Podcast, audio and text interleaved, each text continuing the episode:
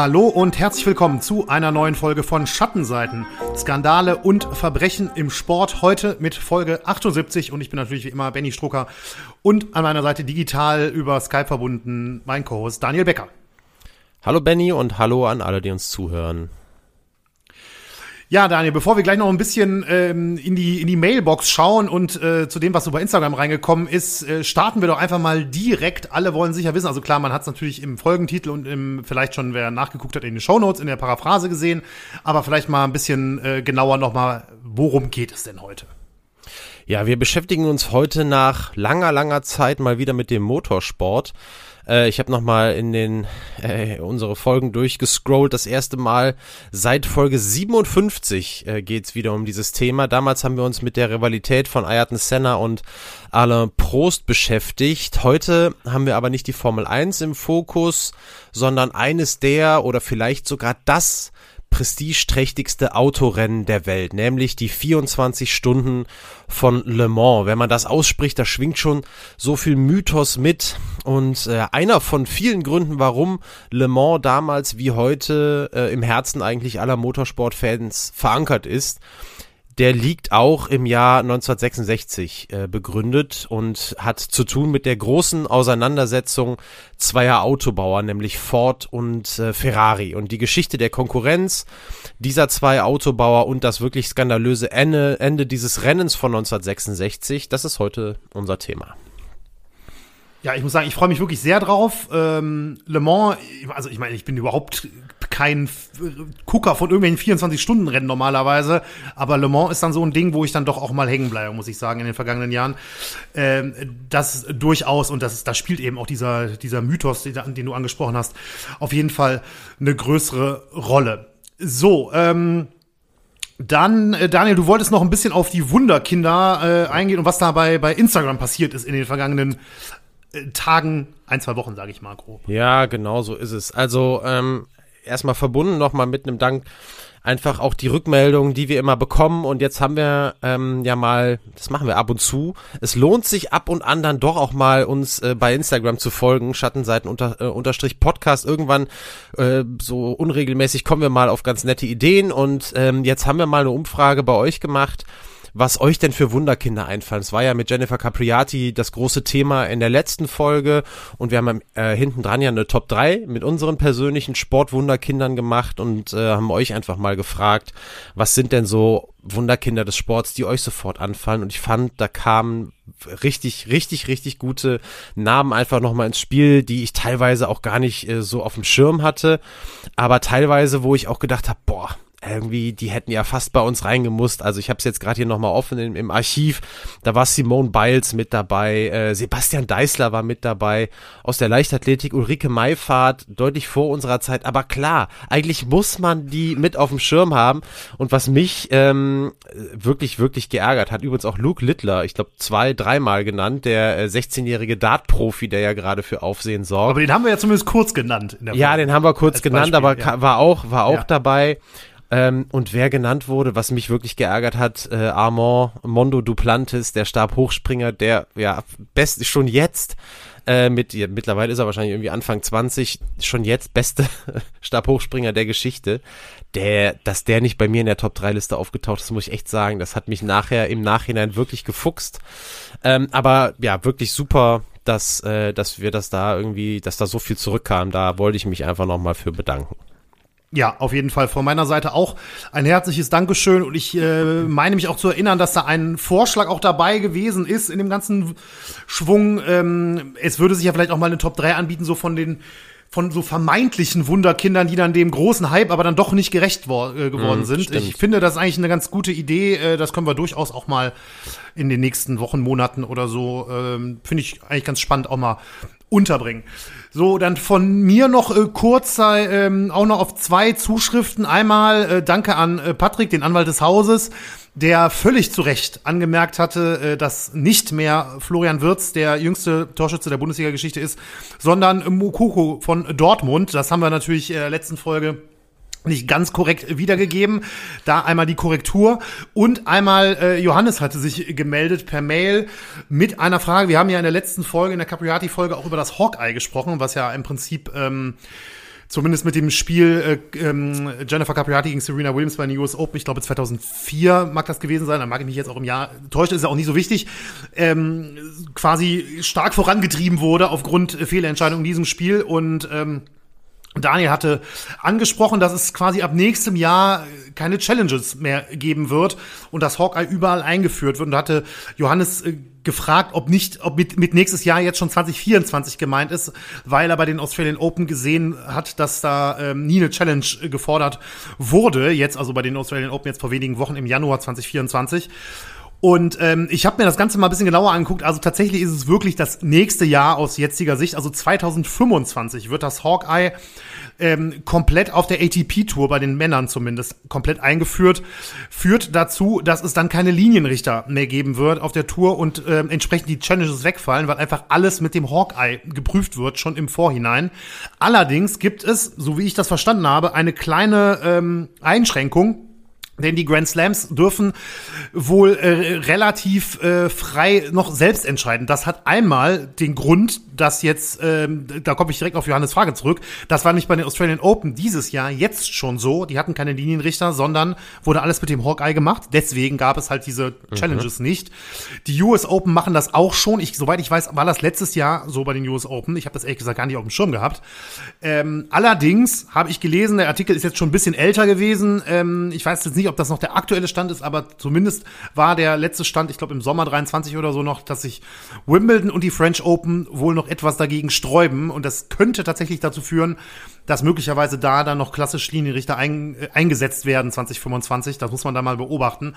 Aber ähm, ja, ich hoffe, dass das die Frage mehr oder weniger größtenteils beantwortet eigentlich schon äh, spannend und ich sag mal so, keine Linienrichter mehr im Tennis ist natürlich schon echt eine, also schon echt eine Revolution im Sport, dass man das wirklich komplett auf den, ich sag mal in Anführungszeichen, Videobeweis äh, mhm. setzt. Ne? Das wäre ja so, als würde man beim Fußball äh, die Schiedsrichterassistenten ähm, komplett rausnehmen und sagen so, wir checken jetzt jedes Abseits und weiß ich nicht was damit, wobei die natürlich noch mehr haben, die checken ja auch noch Fouls und so oder ob der Ball im Aus war an der Seitenlinie etc. Aber jetzt nur mal so als Beispiel, ne, das ist schon, ähm, finde ich, schon eine krasse Entwicklung im Tennis auf jeden Fall. Ja, absolut. Danke, dass du nochmal nachgeguckt hast.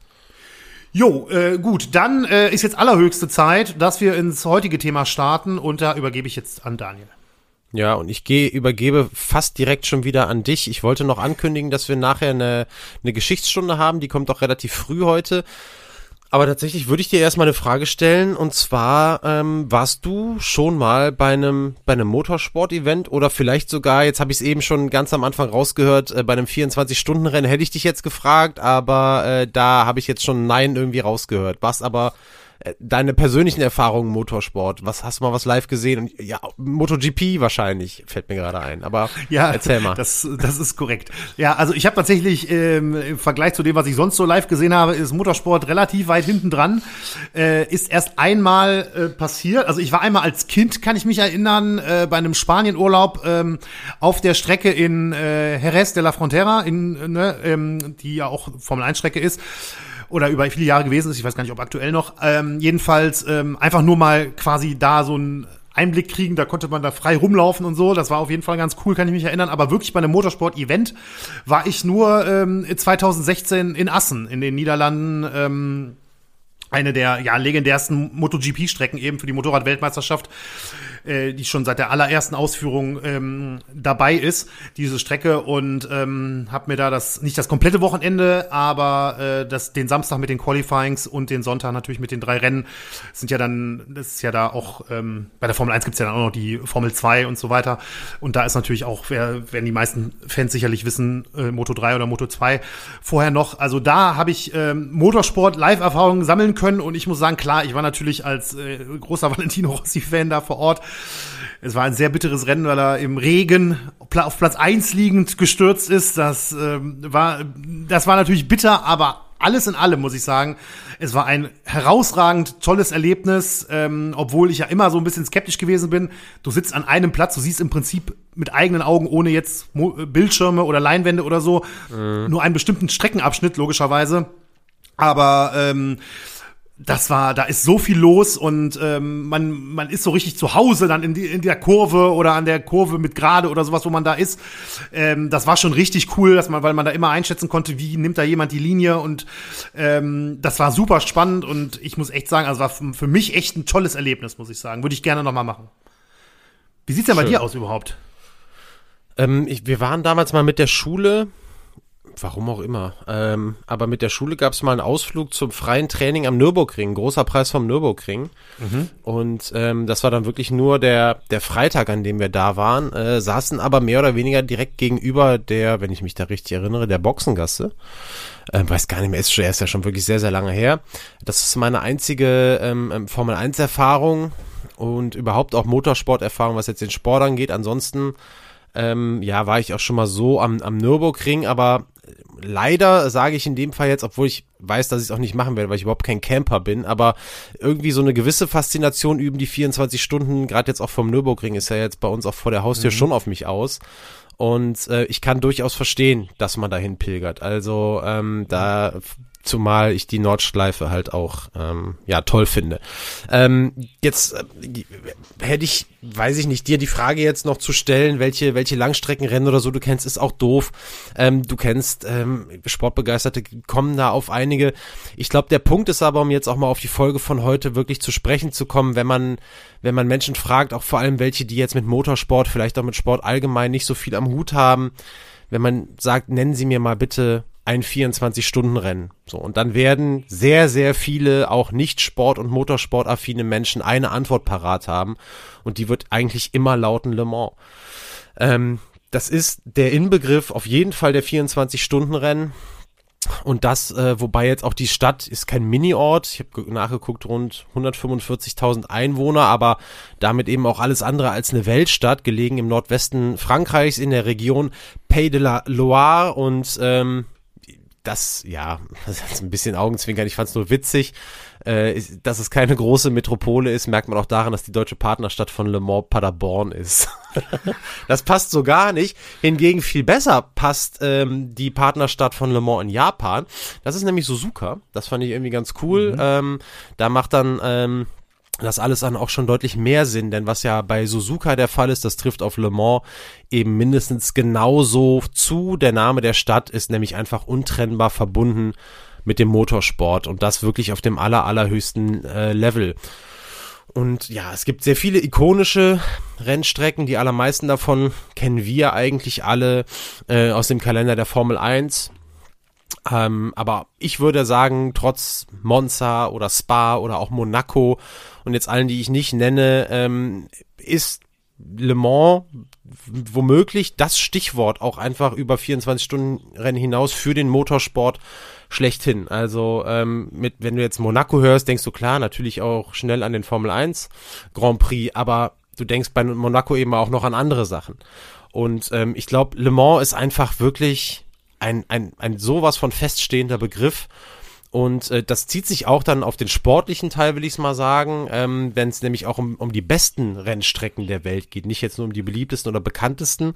Wenn man sich da mal so Toplisten anguckt, dann schafft es der Circuit de la Sarthe, so ist dann der Name der Rennstrecke äh, in Le Mans fast in jedem Ranking unter die Top 5. Mal nach ganz oben, mal ein bisschen weiter unten. So ganz oben tatsächlich auch, ähm, ja, ich habe es eben schon mal gesagt, meine persönliche Lieblingsstrecke, die Nordschleife. Also nicht die Grand Prix-Strecke auf dem Nürburgring, da wo die Formel 1 fährt, sondern eben die, ja, rund 21 Kilometer sind es, glaube ich, die da durch die Eifel führen. Ähm, aber ja, trotzdem, kein Ort weltweit ist so mit einer Rennstrecke verbunden wie Le Mans mit seinem ja heute rund 13,5 Kilometer langen 24 äh. Und wir haben jetzt den Mythos Le Mans schon mal so ein bisschen angefasst und jetzt fragen wir uns irgendwie, warum ist es denn eigentlich so ein Mythos? Warum steht Le Mans so krass für den Motorsport? Und da lassen wir mal ähm, ein zu Wort kommen, der es wissen muss. Äh, Richard Lietz, österreichischer Rennfahrer, der hat tatsächlich auch schon mehrfach Klassensiege in Le Mans feiern können. Was Klassensiege sind, da kommen wir nachher nochmal kurz zu. Und der hat einfach ein paar nette Zitate ähm, mal gegenüber einem Magazin gegeben, weiß gar nicht mehr so genau, welches das war. Die so ein bisschen ähm, erklären aus Rennfahrerperspektive, was Le Mans so besonders macht. Er sagt, Le Mans ist das wichtigste Rennen des Jahres, eines der letzten großen Abenteuer, die du als Rennfahrer erleben kannst. Für viele ist es ein Relikt aus einer längst vergangenen Zeit. Für mich und meine Kollegen ist es dagegen ein ewig junger Klassiker mit einer unvergleichlichen Faszination. Das finde ich schon wirklich wahnsinnig äh, schön und romantisch zusammengefasst. Ähm, er sagt auch noch, es ist sehr schwierig, die ganze Zeit über voll konzentriert zu bleiben. Wir sind nur drei Fahrer pro Auto. Das hat ist, merkt man also schon, die, die sich auskennen, ist aus der neueren Zeit das Zitat. Früher gab es nämlich nur zwei Fahrer pro Auto. Nichtsdestotrotz, auch er meint, die Pausen zwischen unseren Einsätzen sind relativ kurz. Umso wichtiger ist es, sich möglichst schnell und gut zu erholen und dann wieder voll konzentriert zu sein. Das gilt natürlich für alle 24-Stunden-Rennen, aber für Le Mans eben ganz äh, besonders. Ähm, er sagt auch, ein 24-Stunden-Rennen folgt seinen eigenen Gesetzen. Schnell zu sein ist nicht alles. In den ersten Stunden musst du nicht unbedingt vorne sein, da ist es besser, du schaust nach deinem Auto, hältst dich raus und passt auf, dass du nichts kaputt machst. Und das ist wirklich auch so ein bisschen das Stichwort für den, äh, den Zweikampf, auf den wir nachher noch zu sprechen kommen, Ford gegen Ferrari. Denn das ist äh, gerade in den, äh, in den Anfangsjahren wirklich die Krux. Äh, schnell sein ist nicht alles, sondern du musst gucken, dass dein Auto hält. Und so richtig attackiert wird eben bei 24-Stunden-Rennen dann, wenn es noch etwas zu holen gibt, ähm, in, den, in den letzten Rennstunden. Ähm, Le Mans, das trägt auch noch zum Mythos eben bei. 250.000 Fans sind bei einem Rennen vor Ort. Eine Viertelmillion Leute. Ähm, ich finde, das alleine ist schon, ist schon Wahnsinn. Und ich habe ja eben den Nürburgring mal angesprochen. Was würdest du schätzen, Benny, jetzt einfach nur äh, vom Gefühl? Größer, kleiner, gleich groß, Nürburgring, was den Zuschauerandrang angeht? Ja, also der, der, was den Zuschauerandrang angeht, also das spielt natürlich eine große Rolle, ähm, dass die Strecken so lang sind, ne? Weil, also ich sag mal so, die äh, Erfahrung, also als Beispiel nur mal eben, die MotoGP, da kenne ich mich halt relativ, äh, relativ gut aus.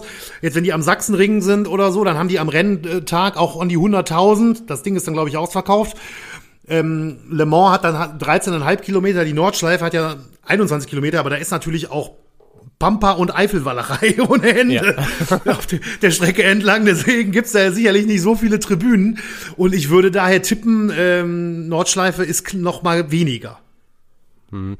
Ich würde es eher in die Kategorie packen, gleich groß, also 2023. Okay. Wir haben ja jetzt bei Le Mans äh, von rund 250.000 Fans gesprochen, 223. Ja. Also letztes Jahr waren es am Nürburgring 235.000. Also ja, du hast okay, recht. Krass. Ist etwas weniger, aber es ist ähm, es ist eine mhm. Kategorie. Ne? Also aber vom Verhältnis aber, Streckenlänge ist es dann schon deutlich weniger. Da merkt man einfach, dass das einfach noch viel mehr Natur entlang der Strecke an der Nordschleife genau. ist. Genau. Ne? Also Eifelwalachei um, umschreibt es perfekt. So das, was du gerade ja. gesagt hast.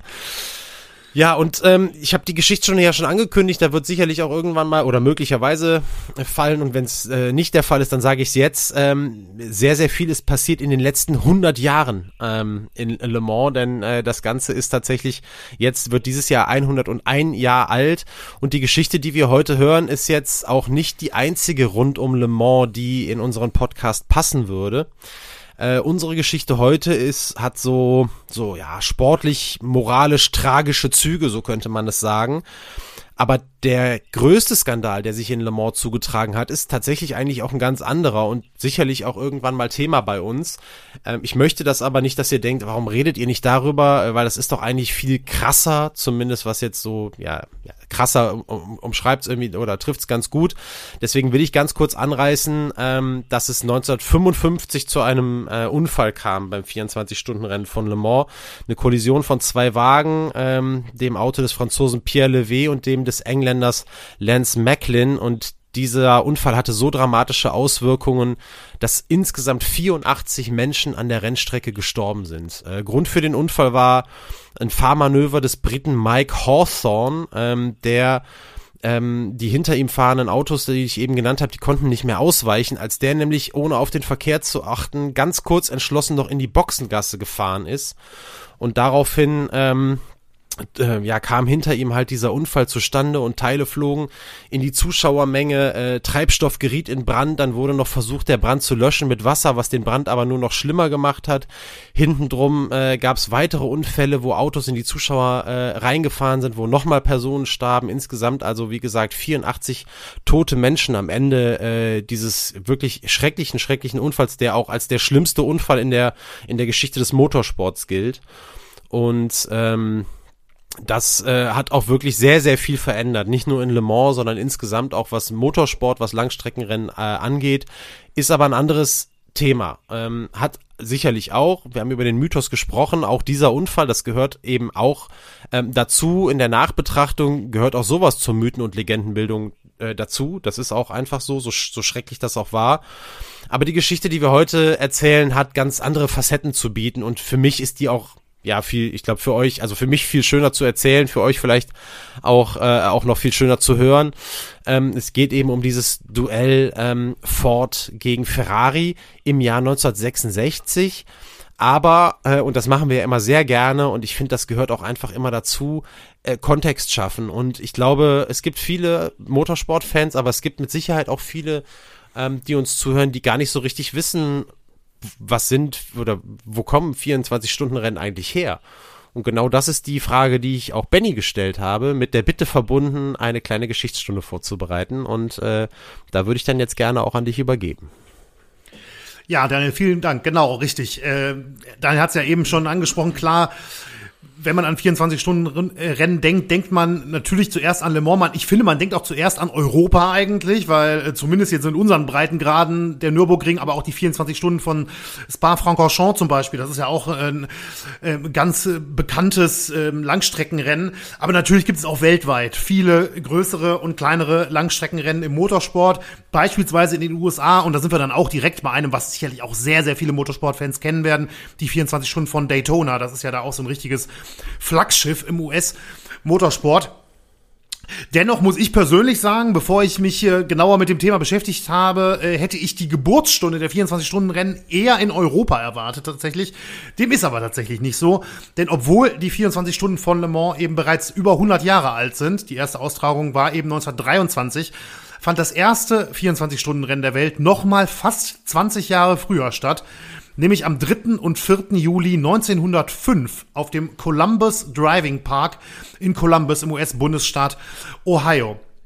Und das, obwohl diese Rennstrecke anfangs eigentlich gar nicht für Autos gedacht war, denn dieser Columbus Driving Park, wie er dann hieß, wurde in den 1890er Jahren in erster Linie für Pferderennen gebaut, was jetzt eigentlich nicht so wirklich verwundert, aber ähm, dass man dann gesagt hat, okay, dann schicken wir da jetzt auch Autos drauf, vielleicht der damaligen Zeit auch nicht. Aus heutiger Sicht könnte man vielleicht schon dann erstmal kurz die Stirn runzeln. Also wir sprechen auf jeden Fall von einer ovalen Strecke, ganz klassisches äh, Pferderennen im Prinzip oder eine ganz klassische Pferderennstrecke.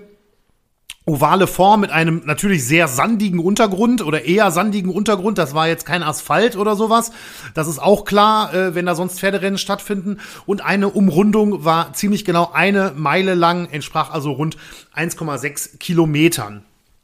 Und nach Autorennen, gerade aus heutiger Sicht, klingt das ja eigentlich nicht, was ich gerade gesagt habe. Das ist aber auch nicht verwunderlich, denn das Automobil selbst war ja damals noch absolut in den Kinderschuhen.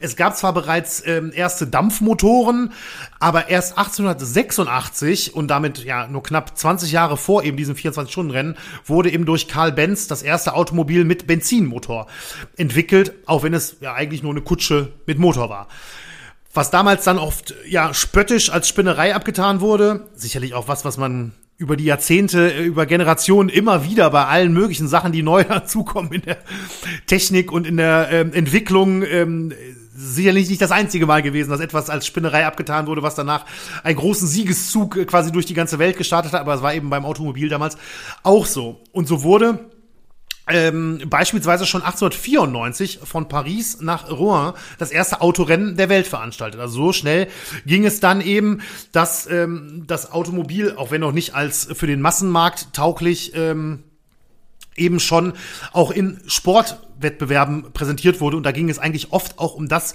was wir zum Beispiel auch bei den, beim Start der Tour de France auch hatten. Das ist eigentlich auch immer, immer wieder erstmal mit so ich mal PR und Werbung verbunden war. Daniel, bitte. Ja, super. Ich äh, habe gerade überlegt, ob ich jetzt schon mal meine Hand hebe oder es Ach nach so. deiner Geschichtsstunde mache, weil es ist genau das, ähm, was ich auch gerade, ich mache jetzt einfach mal einen Querverweis auf die Folge, die zweite Tour de France im Jahr 1904. Ich bilde mir ein, dass wir dann auch eine Geschichtsstunde hatten ähm, und ähm, auch diese Parallelen ein bisschen aufgezeigt haben zwischen ähm, dem Autorennsport und dem Radrennsport. Also deswegen hört euch das gerne auch nochmal an für so ein komplettes Bild, denn jetzt hört ihr jetzt heute von Benny mhm. die, die Sicht äh, des Automobils und da eben mehr die des Radsports. Äh, das ist super spannend, wie die beiden irgendwie sich parallel zueinander entwickelt haben und ja dann auch so ein bisschen gegeneinander. Richtig, genau, genau. Ja, also Paris-Rouen habe ich eben angesprochen, 1994, das erste Autorennen der Welt. 126 Kilometer war die Strecke damals lang und auch das ja eigentlich so ein bisschen so eine, ja, eher eine, eine Radetappe klingt das ja eher, ne? sonst kennen wir ja Autorennen eher aus äh, im Kreis fahren, sage ich mal ein bisschen plump. Ähm, und für diese 126 Kilometer damals brauchte das Siegerauto knapp sieben Stunden. Also das war schon echt, eine, krass, echt eine Tortur. Also da wären, wären heute die, äh, ja, ich sag mal so, ähm, das Peloton äh, hätte das Auto locker geschlagen heute, auf 126 ja, Kilometer, aber wirklich locker. Aber wie gesagt, das nur nebenbei, denn wir springen jetzt, wie gesagt, ähm, ins frühe 20. Jahrhundert. Aber bevor wir im Jahr 1905 und somit eben beim ersten klassischen 24-Stunden-Rennen ankommen, müssen wir erst noch ins Jahr 1904 blicken. Denn damals entstand eigentlich die Idee für ein 24-Stunden-Rennen durch den US-amerikanischen Autohersteller Packard. Denn Packard wollte damals die Sicherheit und Zuverlässigkeit seiner Autos unter Beweis stellen und startete daher 1904 eine Solofahrt, also quasi als Zeitrennen gegen die Uhr, sag ich mal, über 24 Stunden am Stück. Das war also quasi nur ein Fahrzeug, was diese 24 Stunden am Stück zurückgelegt hat. Äh, und ich habe es gerade gesagt, um die Sicherheit und Zuverlässigkeit der Autos unter Beweis zu stellen. Also auch da natürlich mit einer PR-Aktion. Aber das führte gleichzeitig dazu zur zündenden Idee äh, für die Veranstalter in Columbus, Ohio. Denn die haben sich dann gedacht, naja, wenn man schon ein Auto 24 Stunden am Stück fahren lassen kann und das dann auch noch für Aufsehen sorgt, wie wäre es dann, erst mit einem Wettrennen, also mit einem richtigen Rennen mit mehreren Fahrzeugen über 24 Stunden und dann, ja, kann man so sagen, gesagt, getan, war das erste 24-Stunden-Rennen geboren. Ich habe eben gesagt, am 3. Juli 1905 ging das los und das sollte dann eben auf diesem Dirt Track, so nenne ich ihn jetzt mal, in Columbus, Ohio beginnen. Und dafür, damit das auch irgendwie funktioniert und auch nachts noch irgendwie halbwegs was zu sehen ist, wurden Lampen, quasi eher so, so Bauleuchten, äh, 50 Stück, entlang der ovalen Strecke aufgestellt, um eben die Sicht auch zu gewährleisten nachts. Und die Strecke, ich habe ja vorhin gesagt, eher sandiger Untergrund, die wurde regelmäßig gewässert, damit es eben nicht zu staubig wurde. Kann man sich natürlich auch gut vorstellen, was das sonst dafür ähm, ich sag mal so, wie bei, bei einem trockenen Paris-Roubaix hätte es wahrscheinlich sonst ausgesehen, also riesige Staubwolken mhm. immer über und hinter den Fahrzeugen. Das wäre natürlich auch für die anwesenden Zuschauer nicht gerade optimal gewesen. Drumherum wurde das, wurde das Ganze wirklich zu einem riesigen Event aufgebaut. Es gab noch elf weitere Rennen vor oder nach diesem 24-Stunden-Rennen. Die waren dann auf verschiedene Distanzen ausgelegt, etc. oder nach irgendwelchen Klassen. Auf jeden Fall ähm, wurde das so ein richtiges richtiges Motorsport-Wochenende, kann man nicht anders sagen. Also es waren ja dann, ich habe gesagt, elf weitere, also insgesamt zwölf Rennen haben da stattgefunden an diesem Wochenende.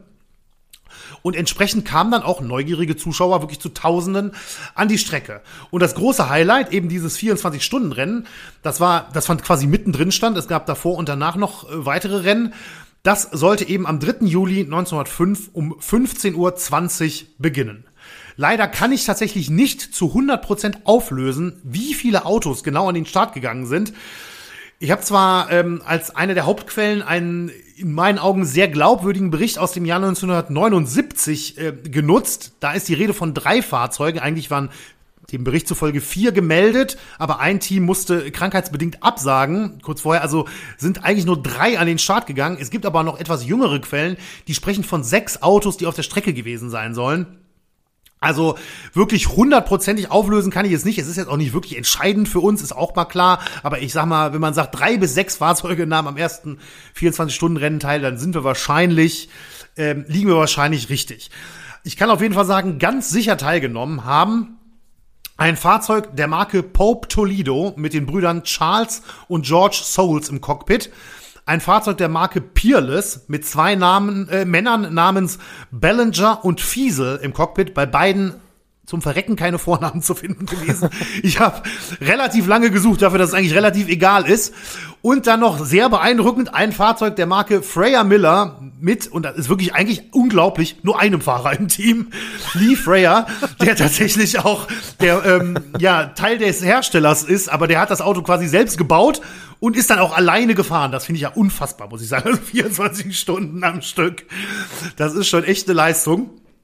Und das Ziel in dem 24-Stunden-Rennen ist eben innerhalb von 24 Stunden die größte Distanz zurückzulegen. Also eigentlich auch genauso, wie man es heute auch noch kennt. Ich weiß nicht, ob es noch irgendwie andere Regeln äh, bei anderen Rennen teilweise gibt, aber auch bei den Bekannten ist es meines Wissens nach überall so.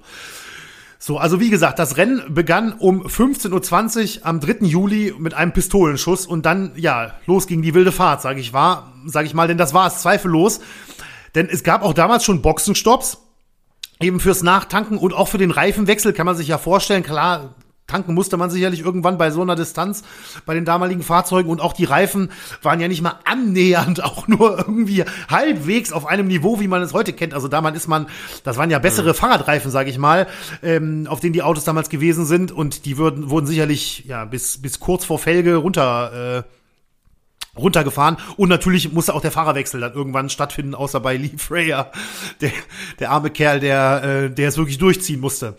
Aber es wurde relativ schnell klar, dass es häufiger Unterbrechungen geben wird als nur fürs Tanken und fürs Reifenwechseln, denn so hatte beispielsweise der Peerless einen guten Start und lag nach ein paar Stunden tatsächlich vorne, als dann aber ein Reifen platzte und das Auto durch einen Holzzaun und in ein Wasserfass krachte. Die Startkurbel, das kennt man ja vielleicht auch noch von so alten Fahrzeugen, vielleicht aus alten Filmen oder so hat man das schon mal gesehen oder in einer Doku oder so, da musste man ja richtig vorne kurbeln quasi. Ähm, am ähm, vorm Motor am Kühler, damit das Ding anspringt. Diese Kurbel, die wurde abgerissen bei diesem Unfall und der Kühler eigentlich völlig zerstört. Doch ein Ausfall war das tatsächlich nicht. Stattdessen wurde der Wagen danach wieder so lange repariert, bis er fahrtauglich war.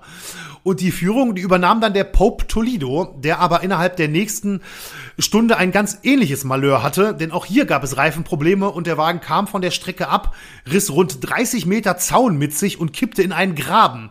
Doch, und das muss ich hier auch wirklich sagen, das Auto wurde natürlich auch entsprechend beschädigt. In rekordverdächtigen 60 Minuten wurde der Wagen wieder so startklar gemacht, dass er zurück auf die Strecke konnte. Also das ist schon sehr beeindruckend, ähm, wie hier bei, also natürlich sind das hier keine Totalschäden, aber äh, für die damalige Zeit ähm, und wie ich mir das so vorstellen würde, wie da so repariert wurde und Mechaniker etc., ähm, finde ich das schon sehr beeindruckend, wie schnell die da die Fahrzeuge teilweise wieder äh, auf die Strecke bringen konnten. So, zu diesem Zeitpunkt hatte der Pope Toledo vor allem eben dank der deutlich schnelleren Reparatur, die war vielleicht am Ende sogar fast rennentscheidend, entscheidend, trotzdem noch 50 Meilen Vorsprung auf den Peerless. Doch der holte dann Runde um Runde auf und gegen 21 Uhr, also knapp sechs Stunden nach Start, war der Abstand auf nur noch sieben Meilen geschrumpft. Also man muss eigentlich sagen, das war eigentlich ein ziemlich spannendes Rennen dafür, dass nur drei bis sechs Fahrzeuge am Start waren und schon sechs Stunden durch waren. Aber auf die lange Distanz erwies sich eben der Pope Toledo dann doch als stärker und konnte über Nacht und dann vor allem den Morgen seinen Vorsprung immer weiter ausbauen und hat dann am Ende auch wirklich ziemlich deutlich gewonnen. Größere äh, Malheurs sind dann auch nicht mehr passiert. Am Ende signalisierte um 15.20 Uhr, also am 4. Juli dann eben genau 24 Stunden später, ein weiterer Pistolenschuss. Das Ende des Rennens vor übrigens immerhin 15.000 Zuschauern, die zumindest am Zieltag vor Ort waren. Finde ich jetzt auch durchaus eine amtliche Zahl mhm. dafür, dass es ja auch was völlig Neues war.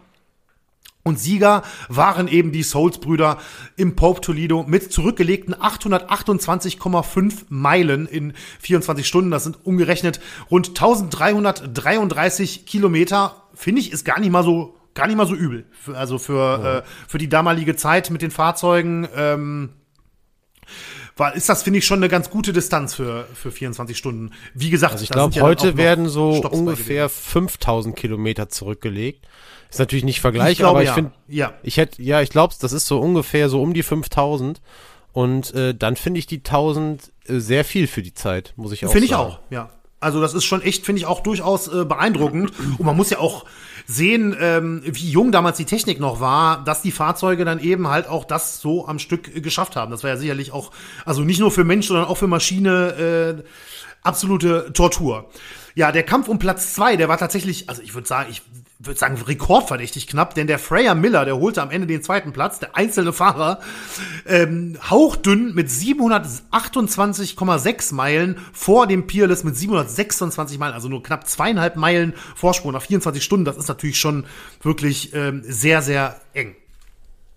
So, nach dem äh, Rennen folgte sogar noch ein Protest der Zweit- und Drittplatzierten. Die behaupteten nämlich, dass der Pope Toledo ein speziell für Rennen gebautes Auto gewesen wäre und dass nicht das Auto nicht eben den Teilnehmern, sondern dem Hersteller gehörte. Also es quasi aus der Fabrik so gekommen ist. So war es eigentlich laut, den Reg laut dem Regelwerk nicht. Ähm, abgesprochen, aber der Protest wurde abgewiesen. Ich habe da jetzt keine genaueren Infos gefunden, wie das genau untersucht wurde oder so. Äh, ich kann nur sagen, am Ende ist der Protest im, äh, im Sande verlaufen und so gingen eben die Souls-Brüder mit ihrem Pope Toledo als erste Sieger in der Geschichte der 24-Stunden-Rennen ein. Also es ist ja wirklich ein historischer Sieg, muss man aus heutiger Sicht sagen.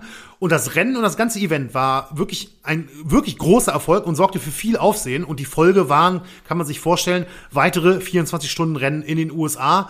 Und so fanden beispielsweise schon 1907, also nur zwei Jahre später, schon sieben Stück insgesamt im Land statt. Und äh, so sind eigentlich die US-Amerikaner wirklich echte Pioniere in diesem Bereich.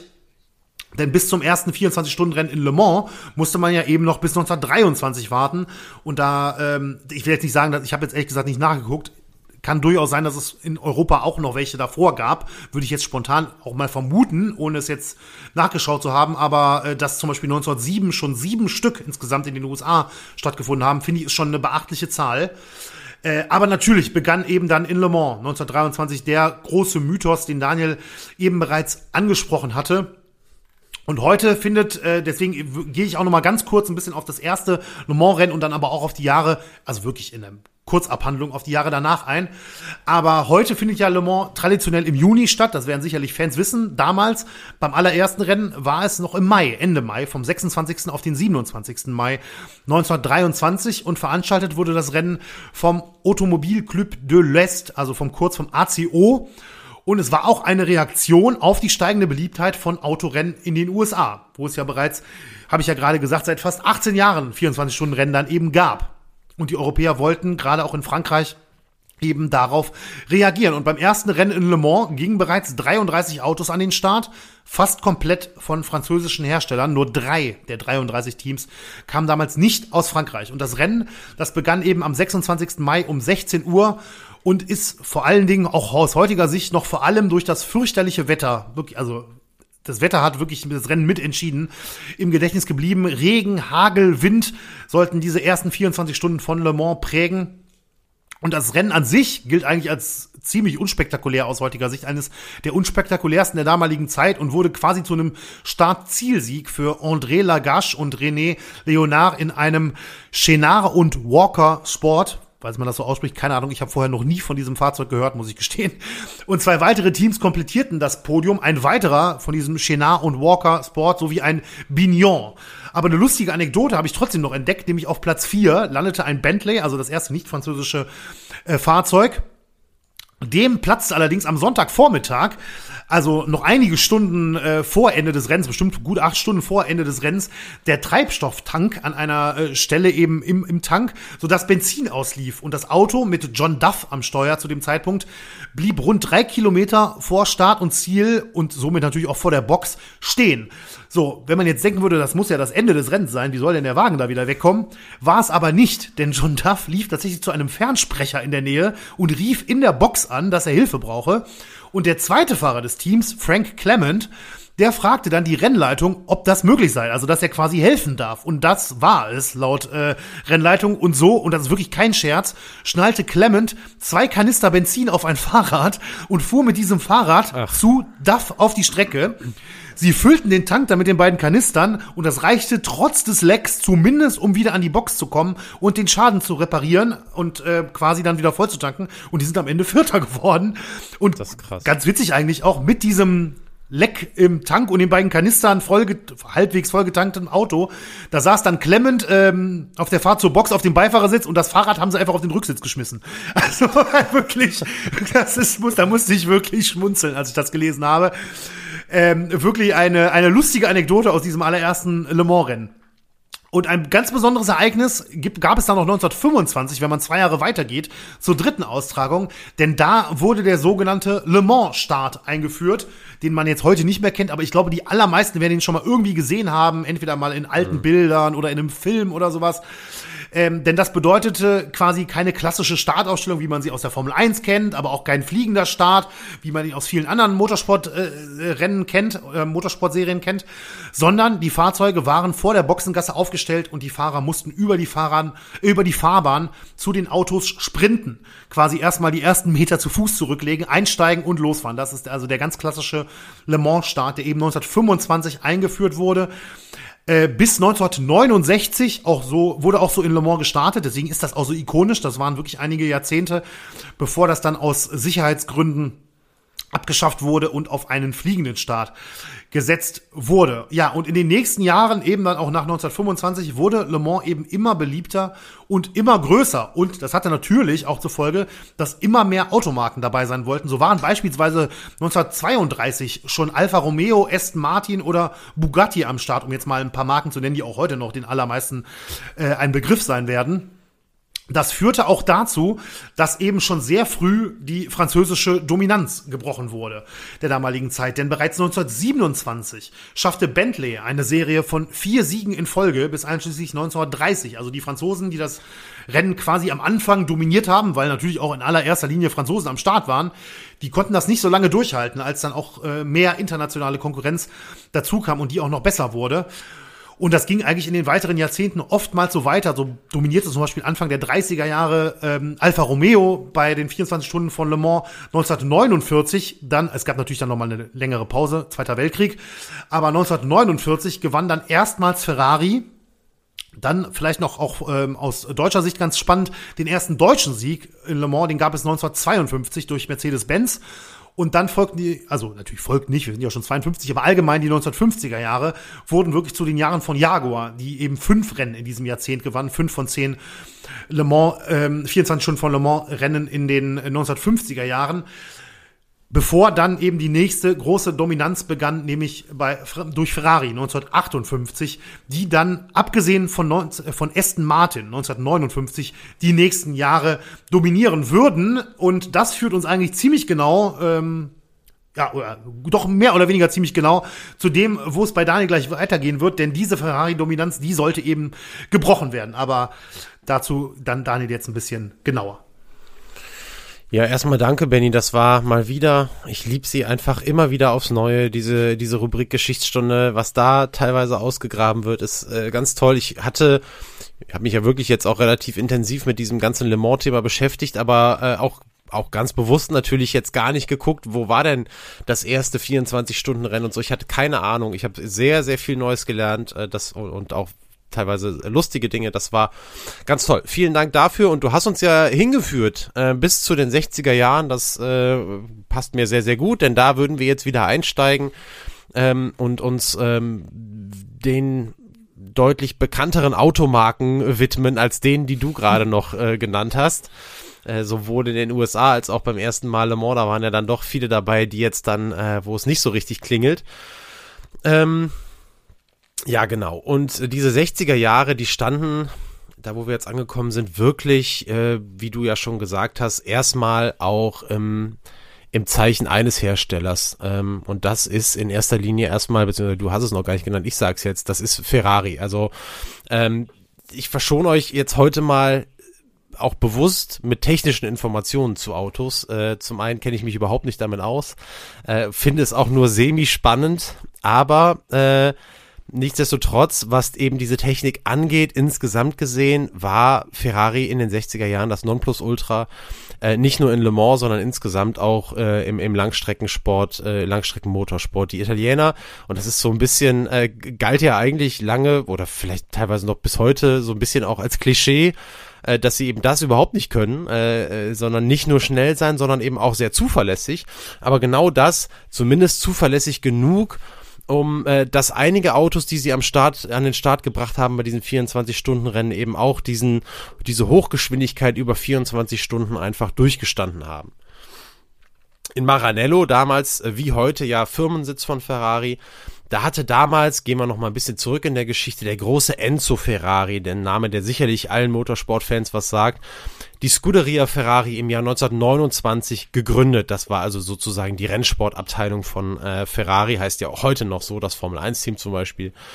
Und er war eben zuvor Mitarbeiter, hast du auch schon genannt, äh, den Autobauer bei Alfa Romeo gewesen, der andere sehr, sehr große italienische äh, Autobauer. Und tatsächlich, auch nachdem er die Scuderia Ferrari gegründet hatte, fuhr man oder seine Autos auch in den Jahren danach äh, erstmal unter der Flagge von Alfa Romeo. Alfa hatte ja auch, du hast es auch mal äh, angesprochen, zwischen 31 und 34 viermal in Folge Le Mans gewinnen können. Und ja, nach dieser Pause, ähm, die dem Zweiten Weltkrieg natürlich geschuldet war, äh, geschuldet war, da durfte Enzo Ferrari sich dann auch vertraglich von Alfa Romeo lösen und jetzt eben mit der neuen Marke Ferrari äh, große Erfolge bei Langstreckenrennen einfahren. Und tatsächlich, auch du hast das schon äh, genannt, Benny, diese erste Auflage 1949 nach dem Zweiten Weltkrieg war auch die erste unter der Flagge von Ferrari. Und die wurde ja dann tatsächlich auch ähm, gewonnen.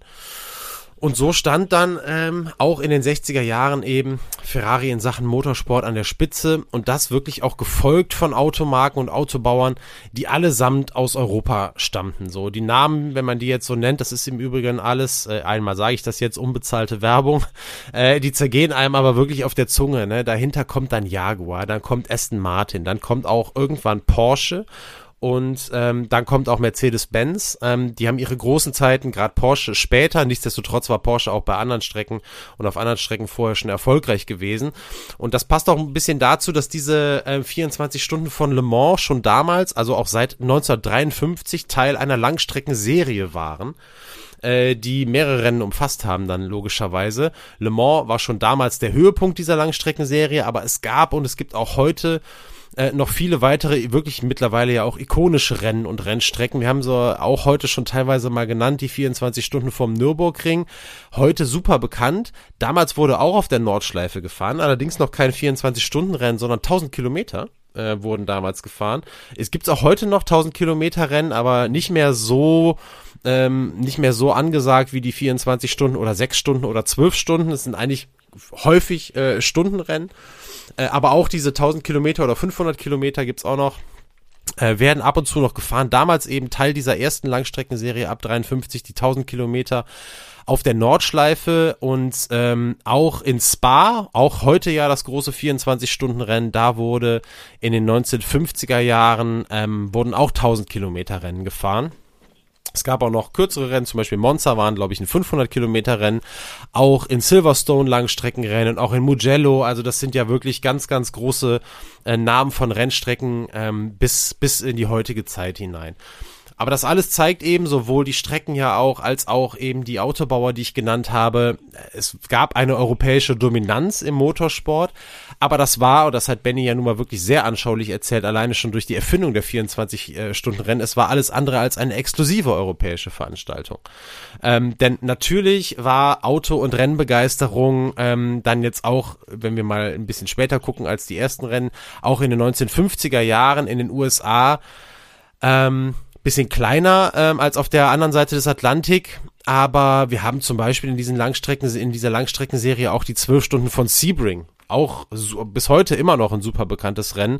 Die waren mit in diesem Langstreckenkalender und in den 1960er Jahren wurden dann auch die 24 Stunden von Daytona und auch die sechs Stunden von Watkins Glen vielleicht die schönste, landschaftlich auch schönste Rennstrecke, die es gibt, ähm, wurden da mit aufgenommen und sind bis heute eigentlich so Grund, die fettrot im, im Rennkalender zu markieren. Also alles ganz, ganz große Veranstaltungen. So, jetzt war aber das Problem in den 1950er Jahren und zu Beginn auch der 1960er Jahre aus US-Sicht, dass es zwar sehr gute US-amerikanische Autofahrer gab, aber die saßen eben nicht in US-amerikanischen Autos. Es war so, dass sich im Jahr 1957 ähm, sämtliche US-Hersteller aus dem Motorsport zurückgezogen hatten das hatte unter anderem auch mit den Nachwehen dieses schlimmen Le Mans-Unfalls von 1955 zu tun. Ich hatte ja schon mal angedeutet, dass es da große Veränderungen gab. Im Übrigen in der Schweiz wurden, das fällt mir jetzt gerade noch ein, äh, wurden nach dem Unfall 1955 in Le Mans Langstreckenrennen verboten und ich glaube, die sind erst wieder seit 2019 erlaubt oder, oder sogar 2022. Also als Folge dieses Unfalls 1955, richtig krass. Ähm, und ebenso zogen sich die US-Hersteller äh, daraus zurück, sahen dann vielleicht auch nicht mehr so richtig den Sinn in dieser Zeit, hatten aber nicht so ganz auf dem Schirm, dass Langstreckenrennen und Motorsport überhaupt ähm, immer beliebter wurde. Ähm, innerhalb der USA, damals auch vor allem in Indianapolis und auch in Europa, dort natürlich vor allem 24 Stunden von Le Mans. Und wenn wir jetzt mal auf Ford zu sprechen kommen, dann haftete denen außerdem noch ähm, ja, gerade auch im Vergleich zu den ja nicht nur schnellen, sondern auch teilweise sehr anmutig und edel wirkenden europäischen Rennautos, so von Ferrari, von Jaguar und so weiter, da haftete Ford damals dann doch ein sehr verstaubtes und äh, langweiliges Image an. Ähm, Ford hat sehr viele Autos verkauft, Autos verkauft wie am Fließband, könnte man sagen. Jetzt werden äh, die Historiker unter euch natürlich direkt wissen, Henry Ford der Erste, der äh, Gründer der Ford Company, war ja auch derjenige, der im Jahr 1930, äh, 13 tatsächlich das erste flexible Fließband äh, erfunden hatte. Also die Fließbandarbeit wurde ja bei Ford wirklich erfunden. Und äh, das hat damals natürlich für einen überragenden kommerziellen Erfolg gesorgt, denn Ford war extrem effizient, extrem effektiv aber sie waren ja auch das, was man sonst auch noch mit einem Fließband in Verbindung bringt. Sie waren auch extrem langweilig. Das muss man einfach sagen und äh, das war Ford auch bewusst. Und das hat im Fernwettkampf mit diesen europäischen Herstellern, ähm, die einfach sehr große Namen hatten, tolle Autos, Ferrari, Jaguar und Co., das hat eben auf Dauer nicht nur dem Image von Ford geschadet, sondern auch mit der steigenden Globalisierung damals zu dieser Zeit, sondern tatsächlich auch den Absatzzahlen. Und irgendwann äh, wurde es Henry Ford dem Zweiten dann zu bunt. Das war der Enkel des großen Fließbanderfinders Henry Ford dem Ersten. Und der hat sich ein neues Ziel gesetzt und das lautete, wir wollen wieder Autorennen fahren und wir wollen sie auch gewinnen. Und er ähm, wusste über sein Portfolio Bescheid und wusste, okay, mit, äh, mit dem, was wir jetzt gerade so vielleicht auch an Ideen im Köcher haben und mit den sehr langsamen Autos, die wir haben, bis wir das jetzt alles selber entwickeln, ähm, vielleicht kommen wir schneller ans Ziel. Denn wir haben ja immerhin sehr viel Geld. Und so kam er auf die Idee, den schnellsten und besten Autobauer der Welt einfach aufkaufen zu wollen. Und tatsächlich war es so, Ford wollte Ferrari kaufen. Und äh, man rannte durchaus offene Türen ein, denn tatsächlich war Ferrari bereit. Anteile und zwar auch große Anteile zu verkaufen und die Verhandlungen mit Ford begannen. Und am Ende das nehme ich mal an, wisst ihr, kam das nicht dazu, dass äh, Ford und Ferrari eine Marke wurden. Ich glaube, das hätte äh, jeder mitbekommen. Aber es war wirklich ziemlich knapp. Ähm, der Grund des Scheiterns war letzten Endes der, dass Enzo Ferrari, der große Kopf damals und der Gründer äh, der Scuderia, zwar bereit war, Teile seiner Marke zu verkaufen, aber eines wollte er auf keinen Fall. Und das war es nämlich, die Kontrolle über seinen Rennstall abzugeben, über die Scuderia Ferrari. Und so ähm, kamen die ähm, Verhandlungen dann nicht zu einem erfolgreichen Ende. Und darüber war Henry Ford der Zweite alles andere als amused. Ähm, und in seinem Kopf wuchs Enzo äh, Ferrari im fernen Maranello dann zu einer Art Erzfeind für ihn heran. Und jetzt blieb Henry Ford dem Zweiten dann auch eigentlich nichts anderes übrig, als einen neuen Entschluss zu fassen. Und der sagte, okay, es glaubt zwar niemand, dass wir ein schnelles Auto bauen können, aber genau das machen wir jetzt. Und damit begann ja eine, erstmal eine gedankliche Reise, an deren Ende dann ein Auto stand, das muss man so sagen, das bis heute äh, Motorsportherzen höher schlagen lässt. Und das ist der Ford GT40. Äh, GT steht für Gran Turismo, ist eine Be Bezeichnung eigentlich jetzt mal allgemein für eine sportliche, äh, für sportliche leistungsstarke Coupés. Heute aber ja auch noch die Abkürzung für eine Rennklasse, die es gibt bei, also die GT-Klasse bei, bei Langstreckenrennen. Und äh, die 40 in GT40, die steht tatsächlich für die Bauhöhe. Das war mir völlig neu. 40 Zoll hoch war das Auto. Und da entstand also der GT40 von Ford. Jetzt will ich noch einmal ganz kurz auf diesen äh, gescheiterten Kauf von Ferrari oder den Kaufversuch Ford ähm, will Ferrari haben, um das Ganze mal abzuschließen, noch ein paar Facts raushauen. Ich habe nämlich da ja irgendwie, manchmal fällt man ja in so ein kleines Rabbit Hole und guckt so äh, völlig abseits vom Thema, was man eigentlich behandelt. ähm, und, und kommt dann irgendwie vom Hölzchen aufs Stöckchen. Ferrari hat am Ende dann tatsächlich noch Anteile verkauft. Nicht aber an Ford, sondern im Jahr 1969 übernahm dann Fiat 50 Prozent der Anteile an Ferrari und Fiat hat das bis ins Jahr 1988 auf 90 Prozent ausgebaut. Also ich wusste um die Verwandtschaft äh, und um diese Zusammenhänge, aber dass 90 Prozent zu Fiat, äh, von äh, Ferrari zu Fiat gehörten, wusste ich nicht.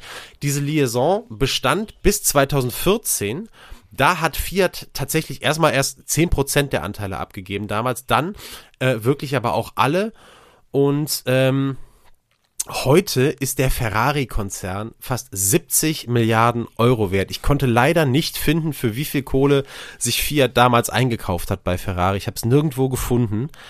Aber was ich wirklich irre fand, war dass die Aktie von Ferrari ja vor zwei Tagen, wir nehmen am Samstag auf, also am Donnerstag, einen krassen, krassen Sprung gemacht hat. Äh, es wurde ja da bekannt gegeben, die meisten von euch werden es wissen, dass Lewis Hamilton ab 2025 für Ferrari in der Formel 1 ähm, fahren wird. Und diesen Wechsel, den haben die Anleger von Ferrari, Achtung, mit einem Anstieg des Unternehmenswertes von fast 7 Milliarden Euro honoriert. Die Aktie ist von einem auf den anderen Börsentag äh, oder der, der ähm, Unternehmenswert ist von einem auf den anderen ähm, Börsentag um sieben Milliarden Dollar gestiegen. Ich finde das un unglaublich, was das für Auswirkungen hat. Ähm, und das weiß ich nicht. Also natürlich ist es, sind es völlig irre Summen, wenn es heißt, Lewis Hamilton kriegt ein Gehaltspaket geschnürt von knapp 100 Millionen Euro, inklusive irgendwelchen Rechten und irgendwelchen Vermarktungsanteilen und was weiß ich nicht alles. Das ist natürlich völlig irre, aber es relativiert sich dann tatsächlich so ein bisschen, wenn man äh, diese Zahl von 7 Milliarden Euro innerhalb eines Tages hört. Das ist der absolute Wahnsinn. Ähm, ja, das wollte ich euch noch mit auf den Weg geben, wie auch immer ich in dieser Börsen-News gelandet bin, aber ich fand es ganz gut. Mit diesem Ausflug an die Börse enden wir aber jetzt, machen eine kurze Pause, spielen nochmal Musik, haben schon fast eine Stunde Podcast hinter uns. Keine Ahnung, wie das passieren konnte. Aber kurz durchschnaufen und ähm, ja, dann widmen wir uns dem großen Plan, den Ford hat. Das ist nämlich den Sieg in Le Mans zu holen. Bis gleich.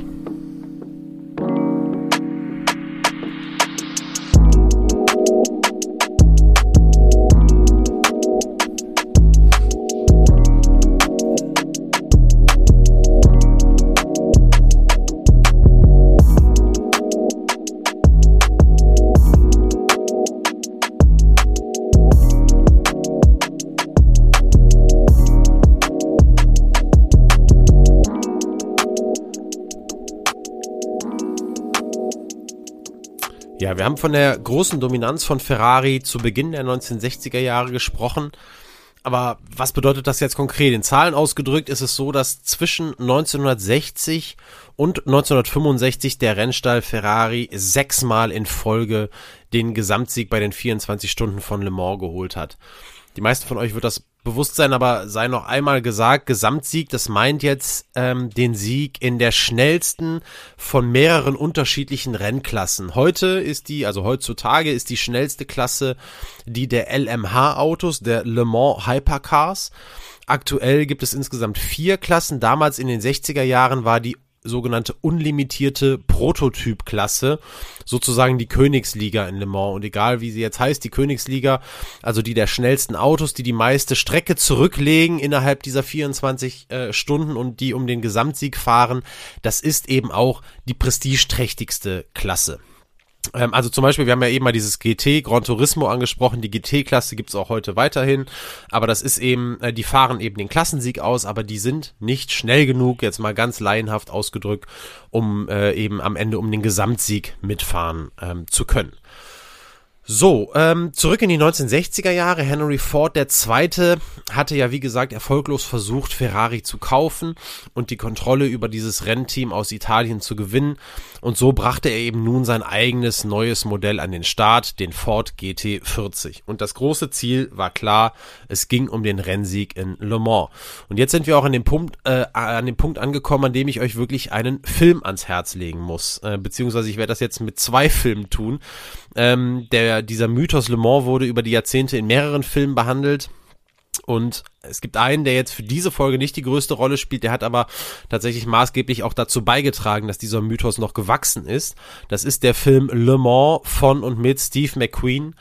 Ähm, der beim 24-Stunden-Rennen im Jahr 1970 äh, tatsächlich, der wollte er selber mitfahren, durfte er aber nicht hat aber dann äh, ein, ähm, ein mit Kameras ausgestattetes Fahrzeug an den Start bringen dürfen und äh, auch drumherum um das 24-Stunden-Rennen von 1970 äh, wirklich eine Menge gedreht und so eben ein Jahr später diesen Film Le Mans in die Kinos gebracht, der damals zwar kein großer Publikumserfolg war, der aber heute unter Motorsportfans zumindest als einer der beliebtesten Filme überhaupt gilt. Und äh, ja, Fun Fact in, in Sachen Schauspieler, ähm, Steve McQueen war leidenschaftlicher Motorsportler, ist auch ganz, ganz viel selber gefahren. Es gab auch noch einen anderen Schauspieler, der sehr gerne und sehr gut äh, Motorsportrennen äh, oder Motorsport betrieben hat und der im Jahr 1979 in Le Mans sogar Gesamtzweiter wurde. Frage an dich, Benny. Könntest du dir vorstellen, wer das gewesen sein könnte als alter Filmexperte? Äh, boah, ey, das ist eine gute Frage. Ähm, also Steve McQueen Motorsport, den habe ich, das habe ich gewusst grundsätzlich, dass da, äh, dass da eine relativ enge Beziehung stand. Aber wer könnte denn da noch 1979 gewesen sein? Ey, pff, nee. Der hat schon mal bei uns eine Rolle gespielt. Ich glaube in der Folge über Ronnie O'Sullivan. Da haben wir mal Filme gemacht. Es, also ich sag mal so, der erste Name, der mir eingefallen ist, aber ist einfach nur, der ist mir einfach nur eingefallen, wäre Paul Newman gewesen, aber der kann es eigentlich nicht sein, oder? Doch, ist es doch. Ist es. Ach, krass. Es ist Paul Newman, ist 1979 Das ist ja Gesamtzweiter bei Le Mans geworden. Das, Ah, das habe ich noch nie ne? gehört vorher. Ich dachte, das hätte ich mal gehört, weil ich relativ viele Paul Newman-Filme auch gesehen habe und so. Oder bestimmt auch mal eine Doku, aber das ist mir völlig neu. Krass. Also Ja, sehr war tatsächlich, war tatsächlich auch letzte oder vorletzte Woche eine Frage bei Wer weiß denn sowas? ja, deswegen, Ja, da muss ich auch wirklich äh, sagen, wer weiß denn so was? Ja, Ist- da, da, ich gut. wusste ja da schon, dass ich das Thema hier mache und deswegen habe ich mir die gemerkt. Gut, so, das war der eine Film. Äh, der andere Film und für uns jetzt äh, heute äh, deutlich wichtiger, der trägt den deutschen Titel Le Mans 66 gegen jede Chance und ist in den USA im Jahr 2019 unter dem Namen Ford vs. Ferrari in die Kinos gekommen. In den Hauptrollen in diesem Film wirklich krasse Besetzung Christian Bale und Matt Damon und diejenigen unter euch, die den noch nicht gesehen haben, der kann ich euch wirklich nur ans Herz legen, den Film, der ist wirklich überragend äh, wir haben ja schon beide häufiger mal erzählt, Benny und ich, dass wir so vor der Recherche eigentlich so Filme und Dokus auch mal meiden, weil das äh, so ein bisschen die Gefahr besteht, dass es den eigenen Erzählfluss zu sehr beeinflusst. In dem Fall kommt man aber irgendwie kam auch ich nicht nicht drumherum und ich habe ihn mir äh, angeschaut.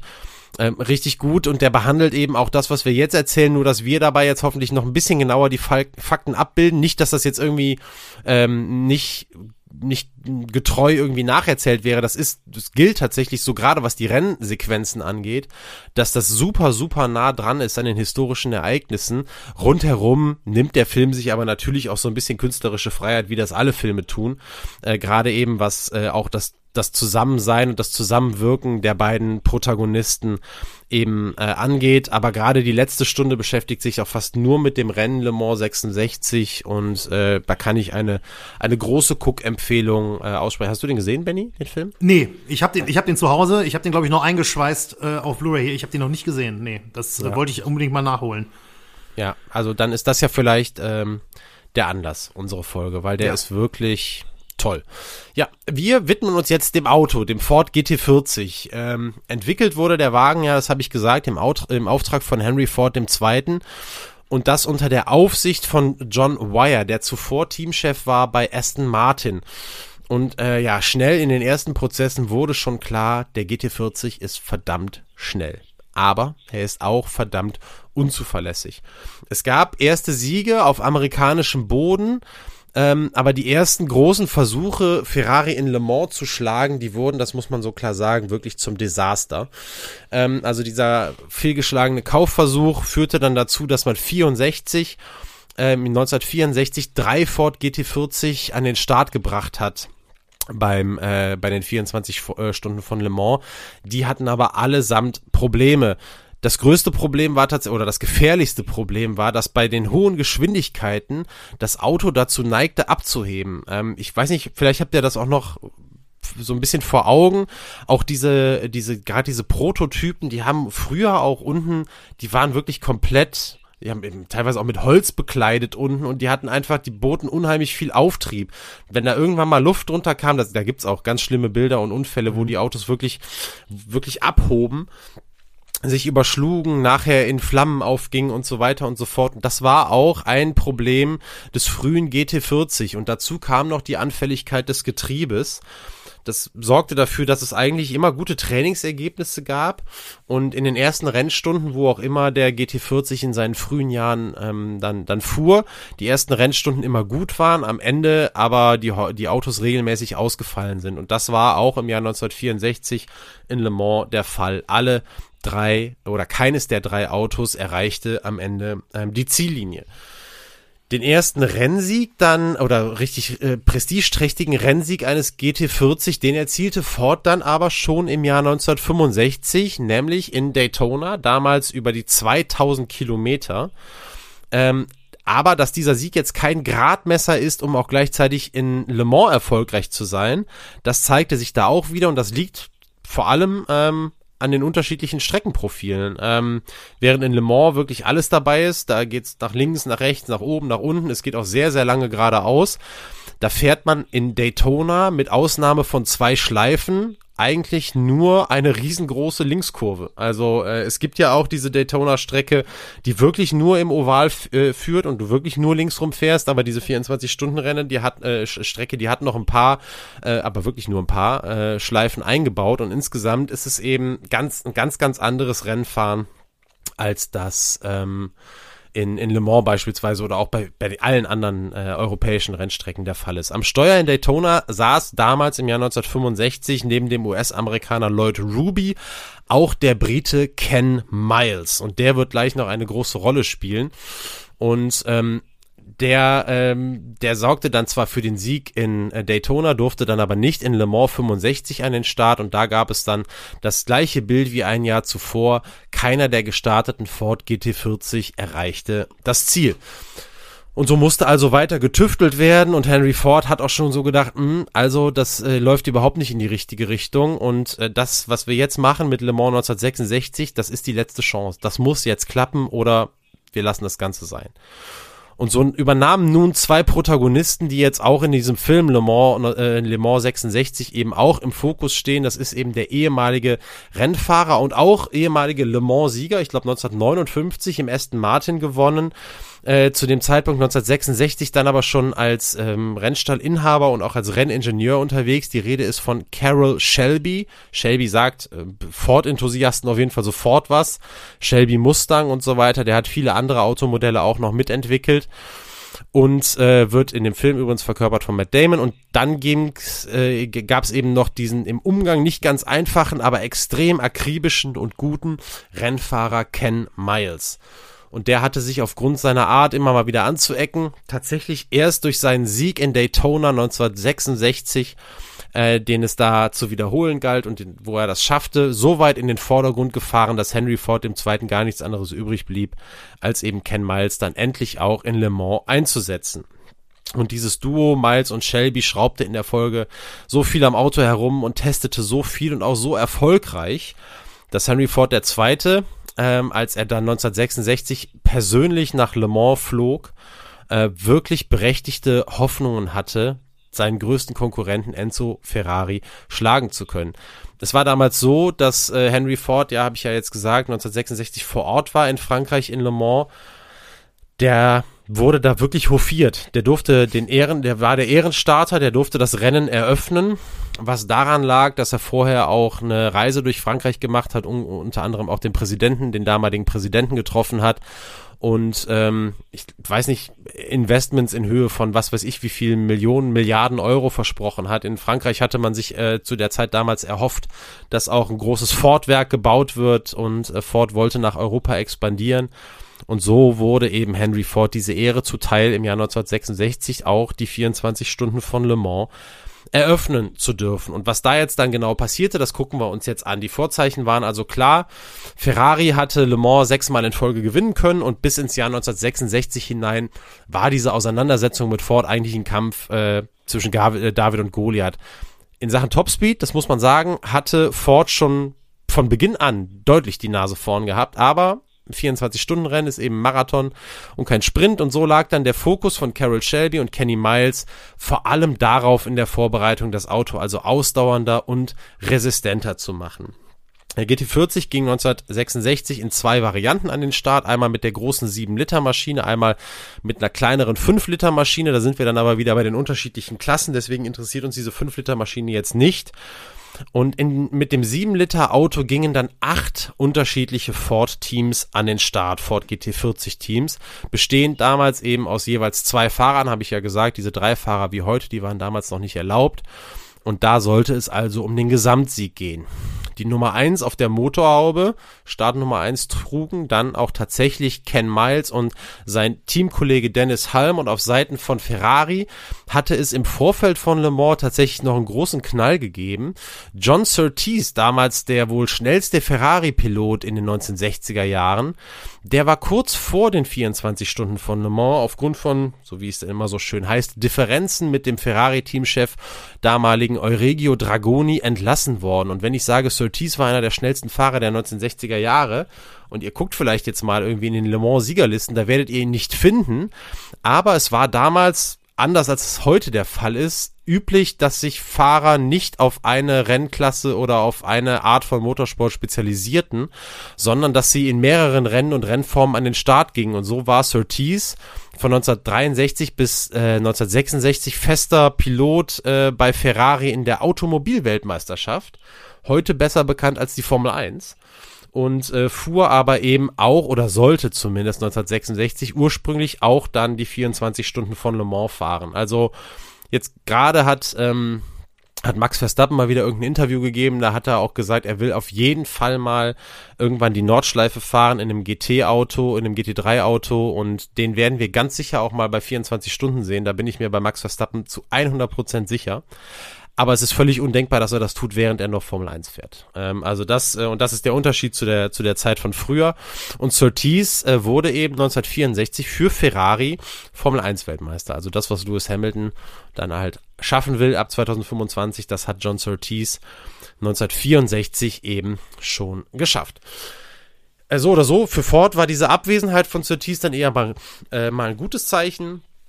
Und schon im Training mal wieder zeigte sich, zu was der GT40 imstande war. Die ersten vier Plätze im Training gingen an GT40-Teams. Und äh, Kenny Miles und Dennis Halm landeten dabei auf Rang 2. Und Ferrari war dann nur noch, wie es so schön heißt, Best of the Rest. Die landeten dann mit ihrem stärksten Auto nur auf Platz 5. Und die Antwort auf die Frage, wer das schnellste Auto hatte, war damit also erneut mit Ford beantwortet. Und jetzt ging es eben darum, das zu schaffen, was in den Vorjahren nicht geglückt war. Es ging zu zeigen, dass man nicht nur das schnellste, sondern auch das beste Auto hatte. Und äh, da ging es eben jetzt vor allem auch um die Langlebigkeit. Und zu Besonderheiten bei Langstreckenrennen gehört ja, ich habe es schon gesagt, dass Autos mehr, mehrerer Klassen teilnehmen und demnach die ja auch alle gleichzeitig auf der Strecke unterwegs sind. Und ähm, damals wurde das gerade für die Ford GTs mit den großen Maschinen echt zu einem Problem, vor allem in der Nacht. Ähm, es war in diesem Jahr auch 66 in der Nacht neblig und es gab Nieselregen. Und ähm, ich weiß nicht, ob einige von euch mal das Streckenprofil sich schon jetzt angeguckt haben oder es vielleicht sogar irgendwie kennen vom Circuit de la Sarthe. Es gibt einige lange Geraden. Die längste Gerade in Le Mans, die ist tatsächlich sechs Kilometer lang. Und mhm. ähm, es war ja so, dass äh, der GT40 wirklich den ultimativen Topspeed hatte. Sage und schreibe 160 kmh mehr ähm, als einige Autos kleinerer Klassen. Und wenn man sich das jetzt vorstellt, in der Nacht bei schlechter Sicht, Nebel und Nieselregen, äh, das äh, kann wirklich fatal enden und ähm, ja eben auch zu Unfällen führen. Und aus diesem Grund aber auch, weil sich eben weiterhin nicht alle der GT40 so dieser neuen Langlebigkeit erfreuten, fiel auch 1966 wieder ein Ford nach dem anderen aus. Ich habe ja gesagt, acht in der großen Klasse waren am Start und fünf waren dann mit der Zeit ausgeschieden.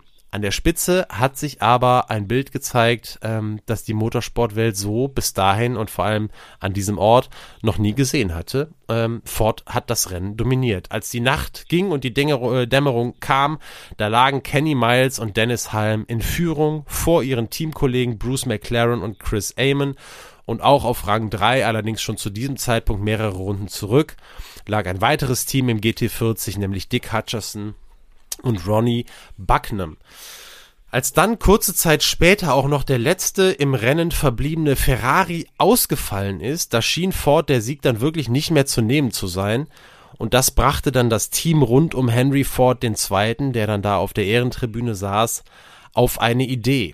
Man wollte die totale Überlegenheit, die sich unten auf der Strecke abzeichnete, durch einen gemeinsamen Zieleinlauf der drei in Führung liegenden Ford GT40 zum Ausdruck bringen. Es gibt ähm, einen Fachbegriff für das, was Henry Ford vorhatte, nämlich ein totes Rennen zu fahren äh, mit dem Ziel, dass äh, all seine Autos oder zumindest die beiden vorne liegenden, die relativ nah aneinander waren, gemeinsam als Sieger in die Siegerlisten eingetragen werden. Das war die Idee.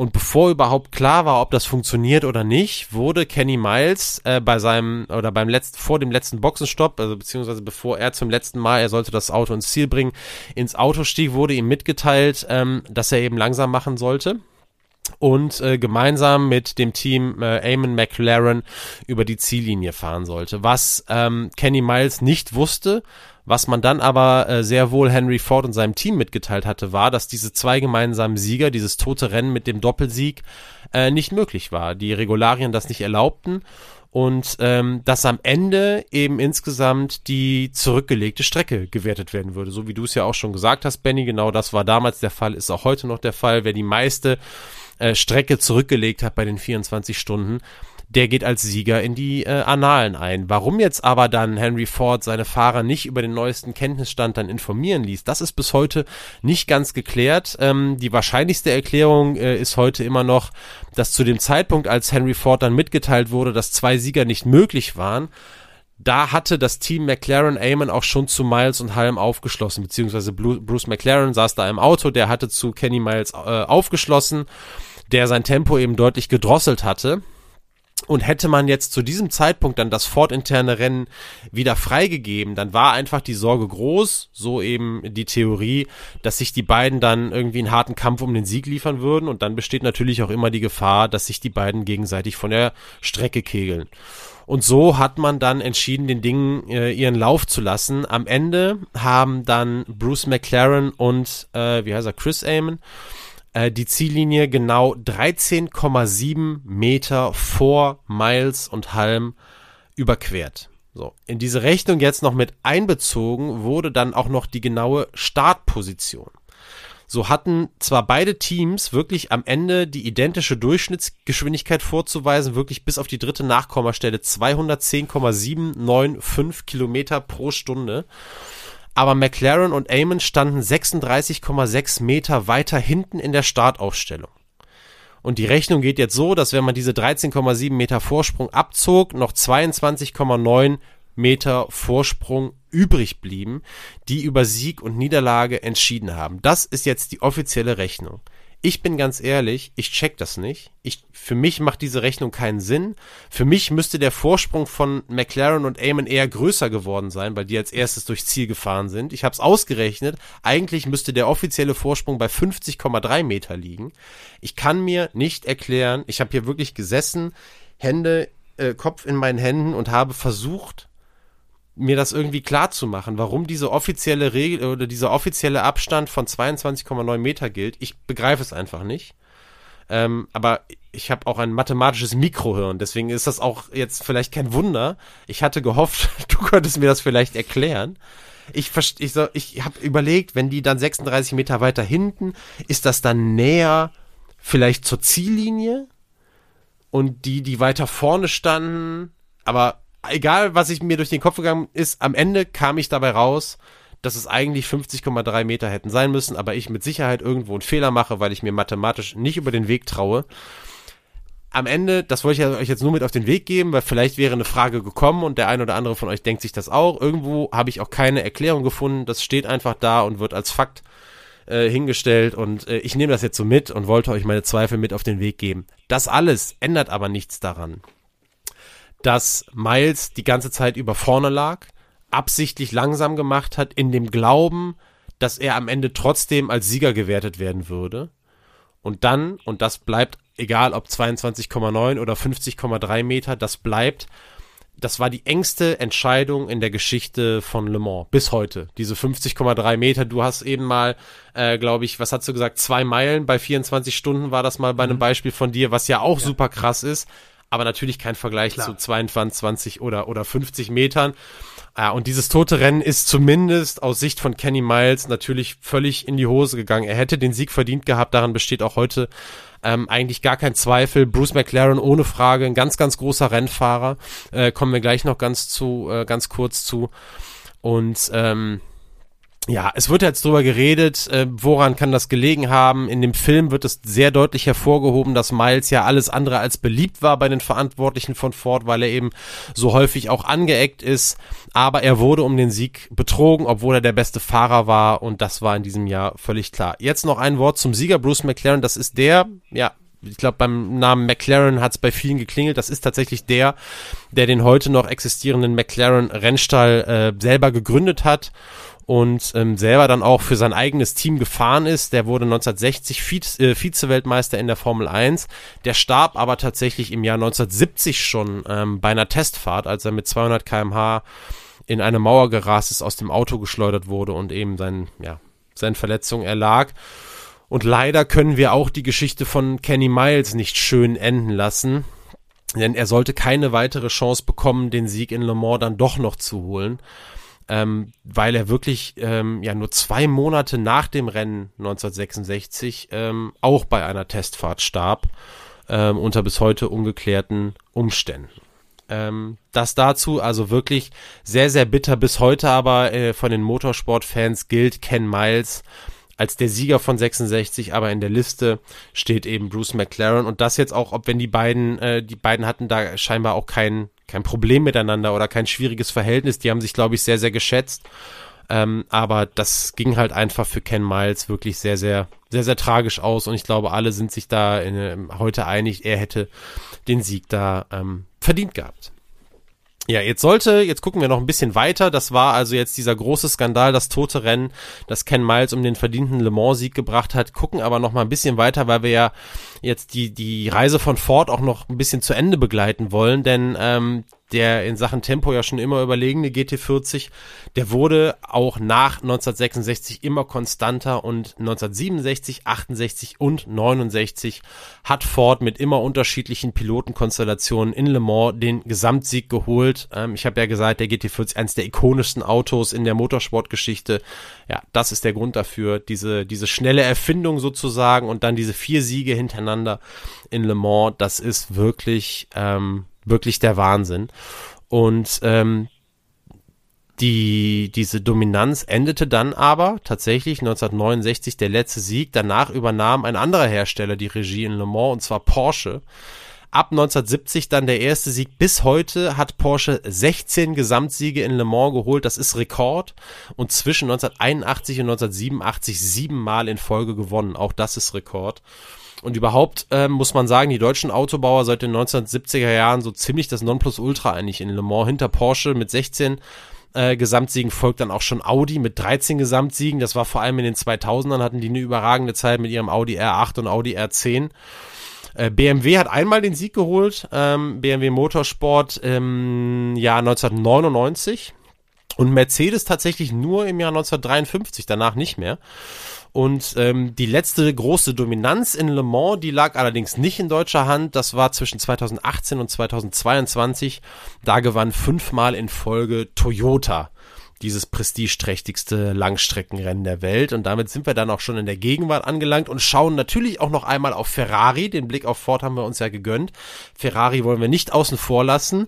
Diese Niederlage von 1966 hat ja die Dominanz der Roten da ähm, in Le Mans beendet und äh, wirklich eine sehr, sehr lange Durststrecke eingeläutet.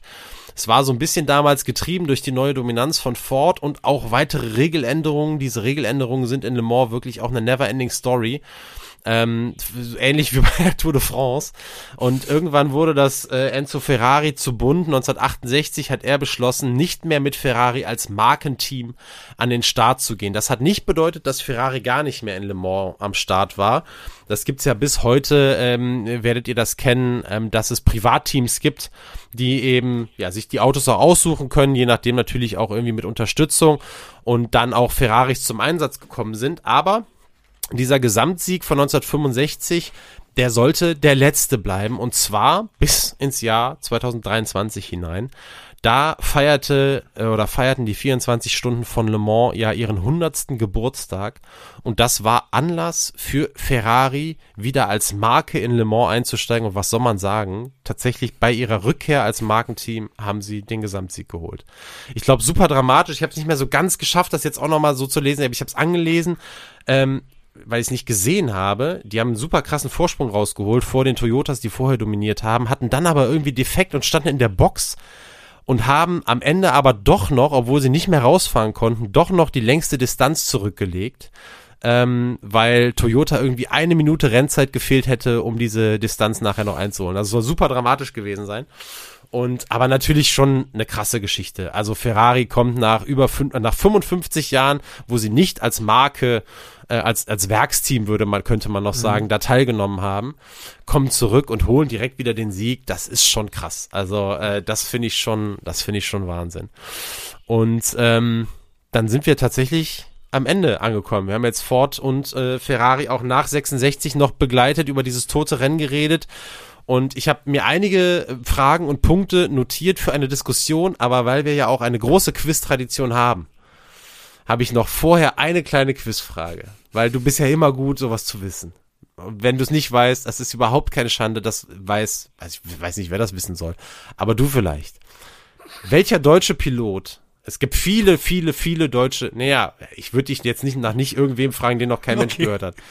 es gibt sehr, sehr viele deutsche äh, Le Mans-Sieger, wirklich, wenn man die Listen durchscrollt. Und viele davon, die mir auch nichts sagen, weil ich auch kein Experte da bin. Aber welche deutsche, welcher deutsche Pilot gehörte zum siegreichen Porsche-Team im Le, in Le Mans im Jahr 2015? 2015? Ein, ja, irgendein Guess, irgendein ein Versuch. Deutsche Pilot 2015.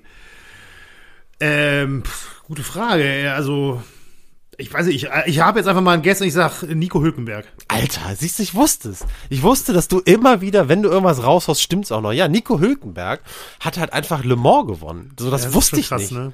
Nee, das wusste ich aber auch nicht. Und auch super geil, ähm, Fernando Alonso hat schon zweimal Le Mans gewonnen. Ach 2000, nee, das wusste ich auch nicht. Das 2018 und 2019. Also, Wahnsinn. Es gibt viele, ähm, also wirklich, das war dann auch zu der Zeit, müsste ja die Zeit gewesen sein, als, äh, als Alonso dann äh, nicht Formel 1 gefahren mhm. ist. Ja. Äh, genauso wie bei Hülkenberg mit, mit relativ großer Wahrscheinlichkeit dann auch.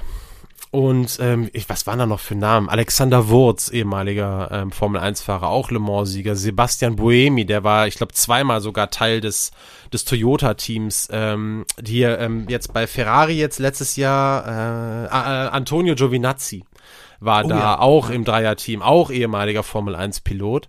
Also äh, da finden sich einige, die äh, die in der, auch in der jüngeren Vergangenheit, äh, die mhm. man aus der Formel 1 kennt und die dann auch erfolgreich waren. Und da werden mit Sicherheit noch viele dabei gewesen sein, die nicht gewonnen haben, aber eben trotzdem mitgefahren sind. Ja, also. krass. Ja, nächstes Jahr, nächstes Jahr Mick Schumacher. Ne? Nächstes Jahr fährt Stimmt. Mick Schumacher. Nächstes äh, Jahr oder dieses Jahr? Dieses Jahr, Entschuldigung, diese jetzt kommende ja. Saison fährt er diese WEC ähm, wo Le Mans auch Teil ist.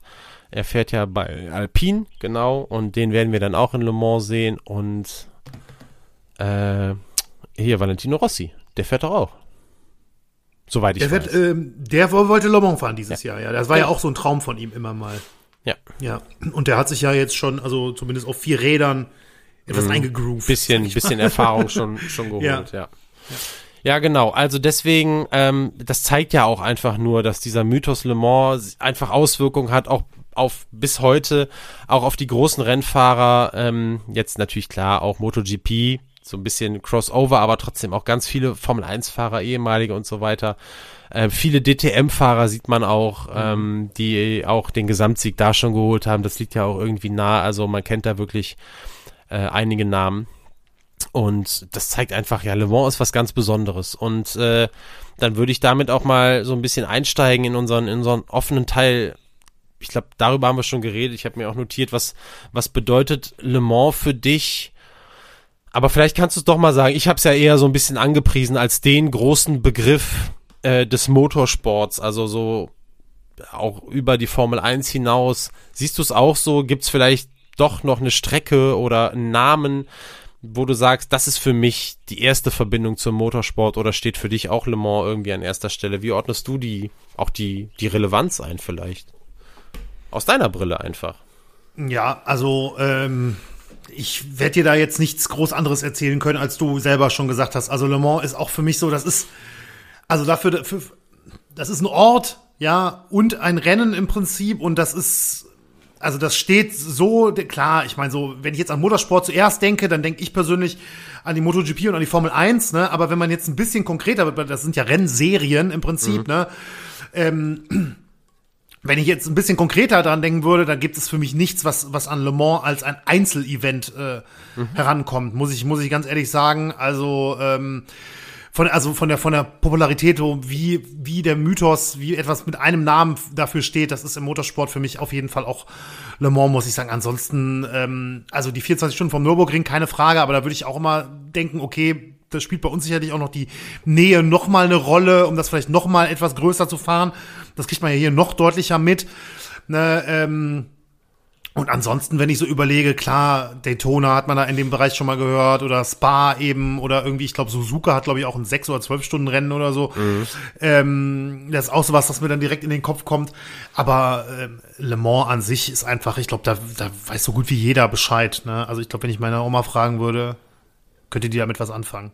Ja, das ist, glaube ich, genau der Punkt. Also ich, auch meine Oma würde sicherlich schon mal einfach Le Mans gehört haben. Und das ist, glaube ich, vor allem außerhalb, Formel 1-Fans werden wahrscheinlich immer sagen, Formel 1 Grand Prix XY, nehmen wir jetzt einfach mal Monaco, ist das größte Event im, eines Jahres oder so. Das wird so sicherlich welche finden, die das sagen.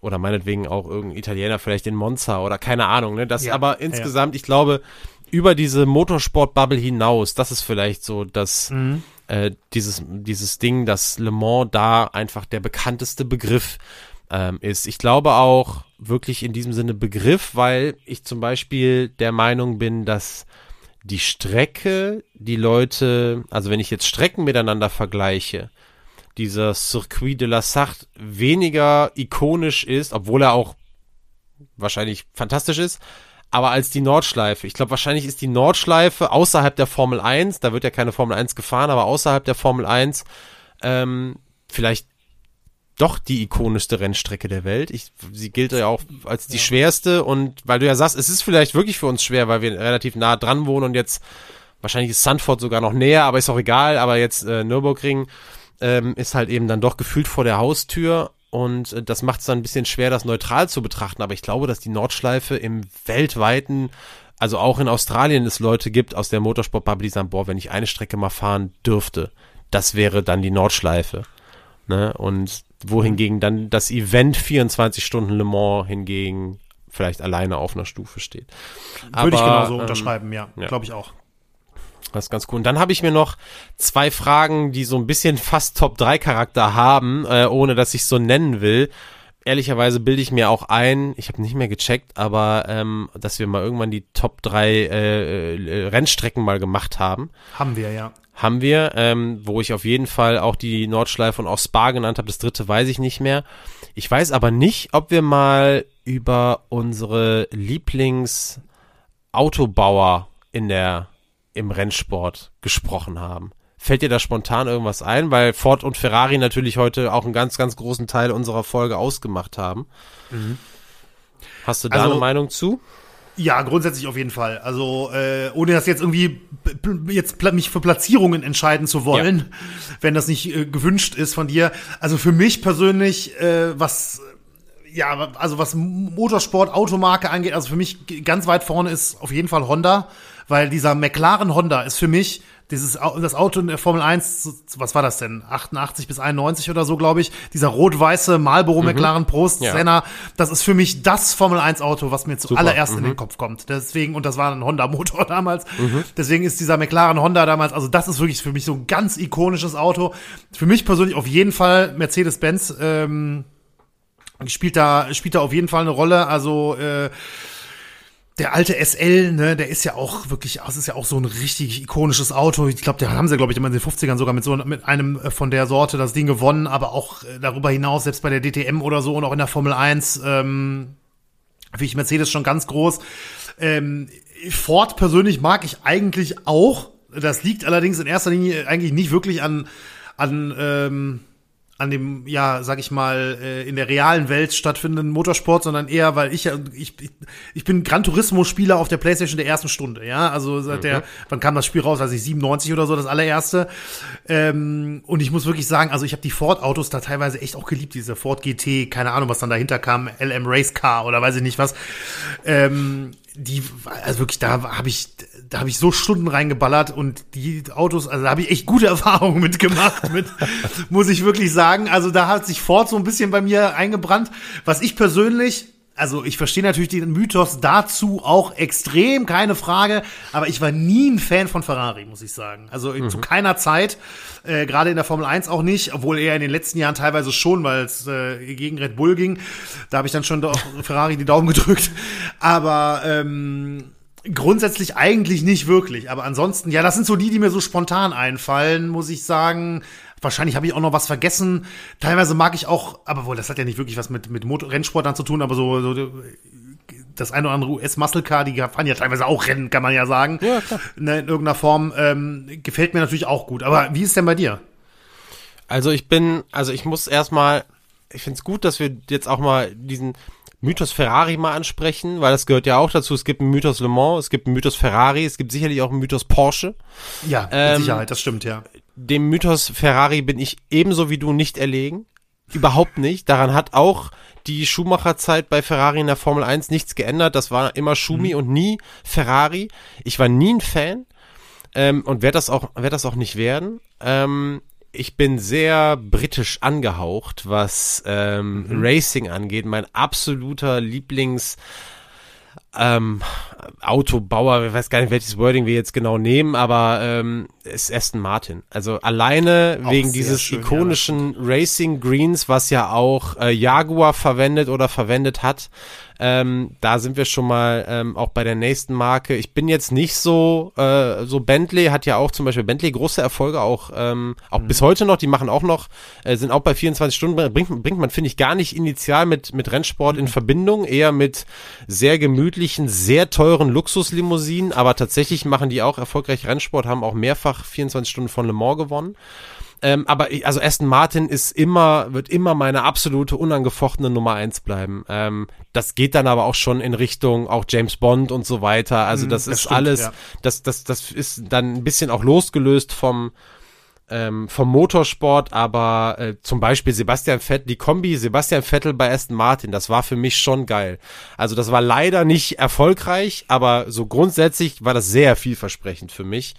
Ähm, leider eben nicht mit so einem schönen, die wurden halt gut, erst gut, äh, als er dann, als er dann weg war. Ähm, deswegen, ich bin jetzt, war vorher nie irgendwie groß BMW, mittlerweile, hab, ich ja irgendwann hier auch mal erzählt, dann äh, alte Job, relativ viel damit zu tun gehabt, dann bleibt dann doch was hängen. Also heute, wenn ich irgendwie dann sowas verfolge, werde ich immer BMW die Daumen drücken. Ähm, das ist irgendwie so. Und ähm, dann muss ich sagen, das ist aber dann schon ein krasser Bruch. Du würdest mich äh, privat sicherlich niemals in einem Porsche sehen. Auf der Rennstrecke finde ich die gut. Da gehören die für mich hin, so auf die Rennstrecke. Ja, ja gehören die auch so, hin, ja. Anderswo äh, dann eher eher nicht so. ähm, aber das wären das wären äh, das wären so meine jetzt auch auch ohne also doch erst Martin die Eins, das kann ich sagen. Mhm. Äh, und alles andere, ähm, Ja, genau. Also äh, das, aber und das ist ja irgendwie so ein bisschen auch Teil der Faszination, sich darüber so ein bisschen Gedanken zu machen. Das macht halt auch einfach Spaß. Und ich bin sicher, äh, auch diejenigen, die jetzt ähm, noch diese Diskussion mitverfolgen und so ein bisschen Interesse auch daran haben, auch an Motorsport, die werden jetzt genauso mitdenken und gucken, ah, was ist eigentlich in meiner 1, 2, 3 und was sind für mich die coolsten Rennstrecken. Und ähm, den letzten Punkt, den ich jetzt noch dazu sagen würde, weil ich das, haben wir auch schon häufig drüber gesprochen, auch wirklich gut nachvollziehen kann, das klingt immer so ein bisschen verspielt, aber äh, das ist einfach auch ein, hat Auswirkungen, das ist äh, Konsolenspiele, du hast jetzt Gran Turismo genannt, ähm, das hat einfach, wir haben ja auch schon mal, ob es jetzt FIFA oder NHL 98 oder was wir da schon mal genannt haben, wo man dann die großen Eishockeyspieler aus dieser Zeit irgendwie einfach auch kennt und eine Verbundenheit mit diesem Sport entwickelt. Das hat einfach miteinander zu tun.